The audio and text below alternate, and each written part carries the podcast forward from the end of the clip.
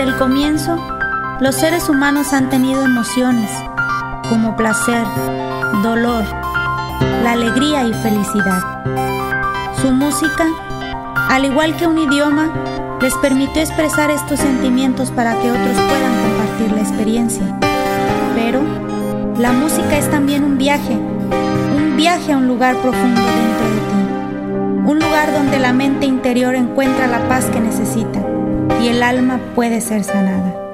En este viaje, la música será su espíritu guía, lo que le permitirá experimentar la belleza, lejos de paisajes sónicos que usted nunca se imaginó que podrían existir.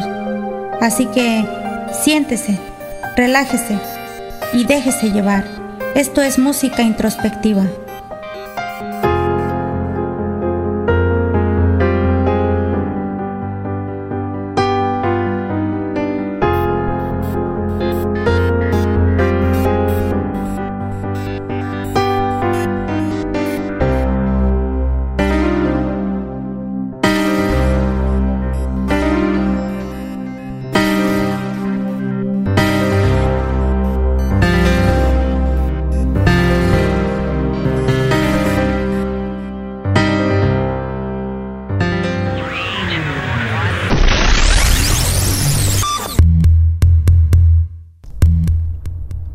Bienvenidos a otra emisión de Música Introspectiva. Les habla como siempre su amigo Martín Baraquiel.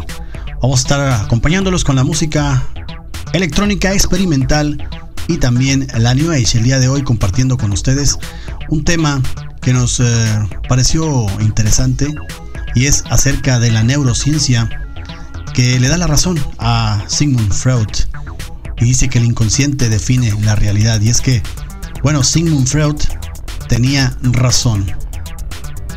Sigmund Freud tenía razón. Nuestra mente está habitada por una entidad desconocida que domina nuestra conducta. En el pensamiento occidental, la figura de Sigmund Freud ocupa un lugar prominente, en particular por sus contribuciones al conocimiento de la conciencia humana. Si bien esta ha sido una cuestión que ha cautivado al ser humano a lo largo de su historia.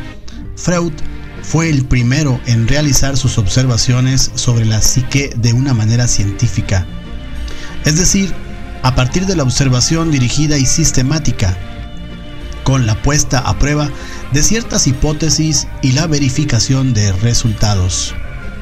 Según manifestó él mismo en diversos momentos de su trayectoria, Freud se consideró siempre un científico y a lo largo de su vida intelectual procedió como tal. Fue gracias a dicha labor que Freud realizó algunos de los descubrimientos más decisivos sobre el funcionamiento de nuestra mente, en una época en la que no existían las radiografías o las máquinas de resonancia magnética, Freud fue capaz de entender que un pensamiento no es igual en dos personas y que dicha diferencia radica, radical modela la manera en que habitamos el mundo.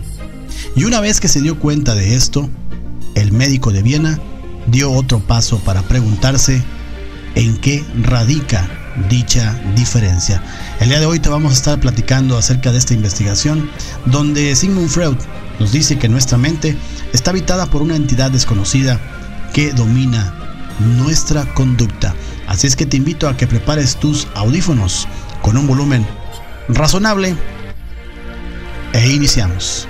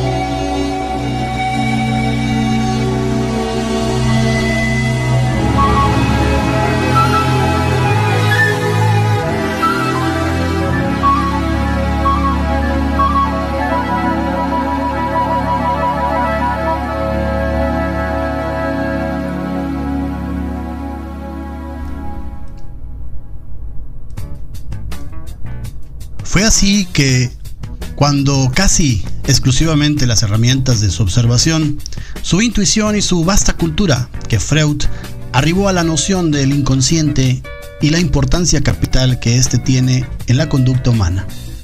Grosso modo, Freud entendió que la mente se divide en dos grandes partes.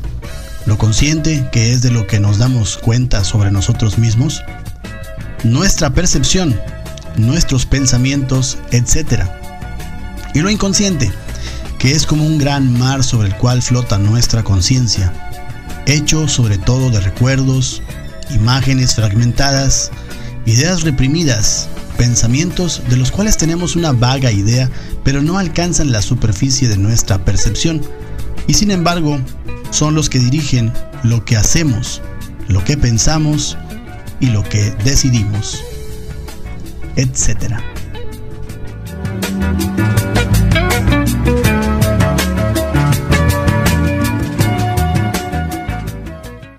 Sigue viajando con nosotros. Estás aquí con Martín Baraquiel. Continúa en sintonía.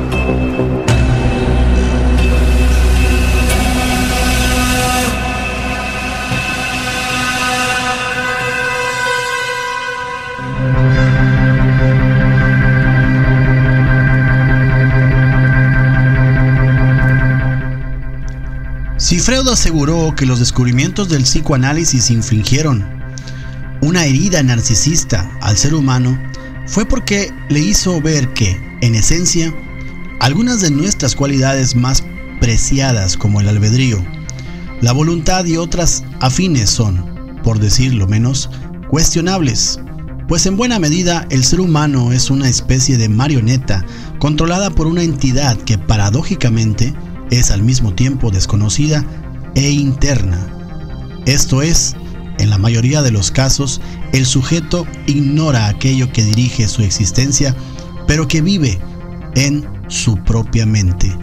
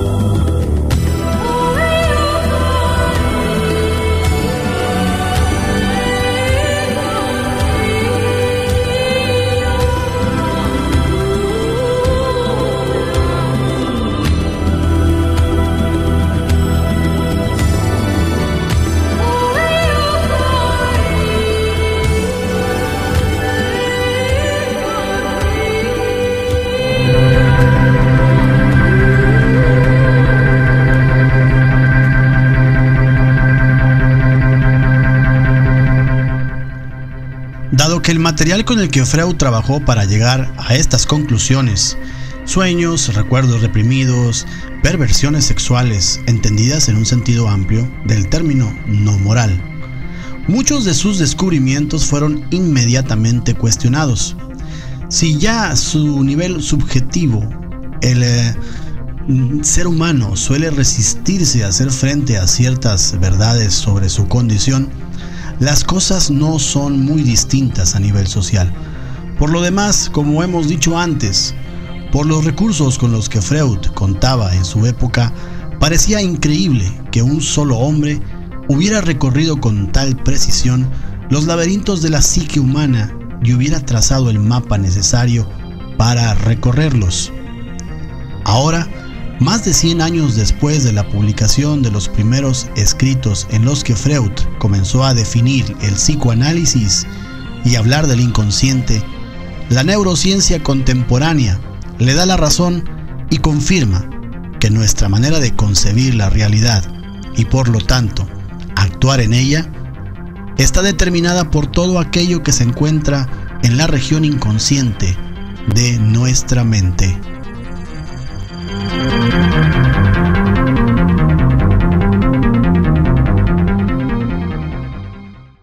Sigue navegando con la mejor música, con Martín Baraquiel. Continúa en sintonía.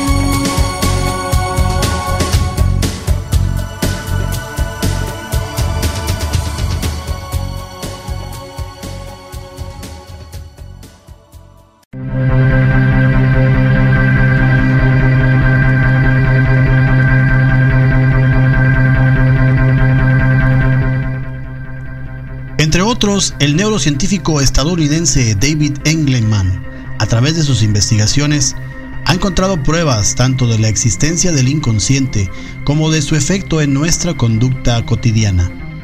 En vez de que el cerebro registre pasivamente la realidad, lo cierto es que la construye de manera activa. De acuerdo con los estudios dirigidos por Egleman, dicha construcción de la realidad ocurre en su mayor parte de manera inconsciente.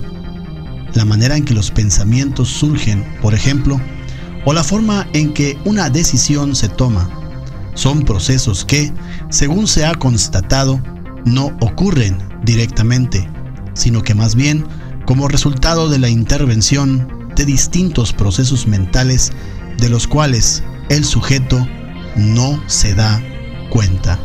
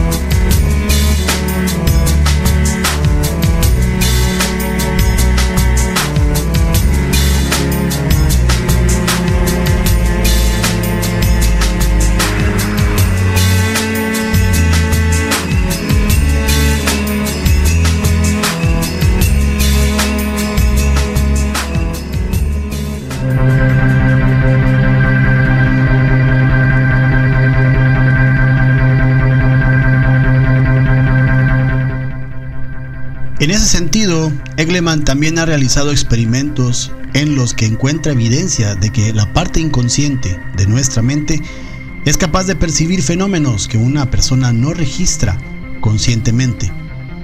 El inconsciente suele ser o más rápido o más perspicaz que nuestra conciencia o, en otro aspecto, posee la capacidad de hacer conexiones con material almacenado en nuestra mente que no necesariamente tenemos en cuenta en determinado momento. Esto explicaría fenómenos como la inspiración creativa o el hallazgo súbito de una respuesta, como Arquímedes y su famoso Eureka, o la manzana con la que Newton se dio cuenta de la existencia de la fuerza de gravedad. Egleman sugiere no solo que Freud estaba en lo cierto, en cuanto al dominio del inconsciente sobre la percepción humana, sino también que dicha región de nuestra mente conserva un enorme potencial, tanto en términos vitales como creativos. Sin duda quedan muchas investigaciones por hacer, pero ante este panorama quizás sea momento de aceptar que pocas veces estamos en verdadero dominio de lo más íntimo y propio de nosotros mismos, nuestra mente.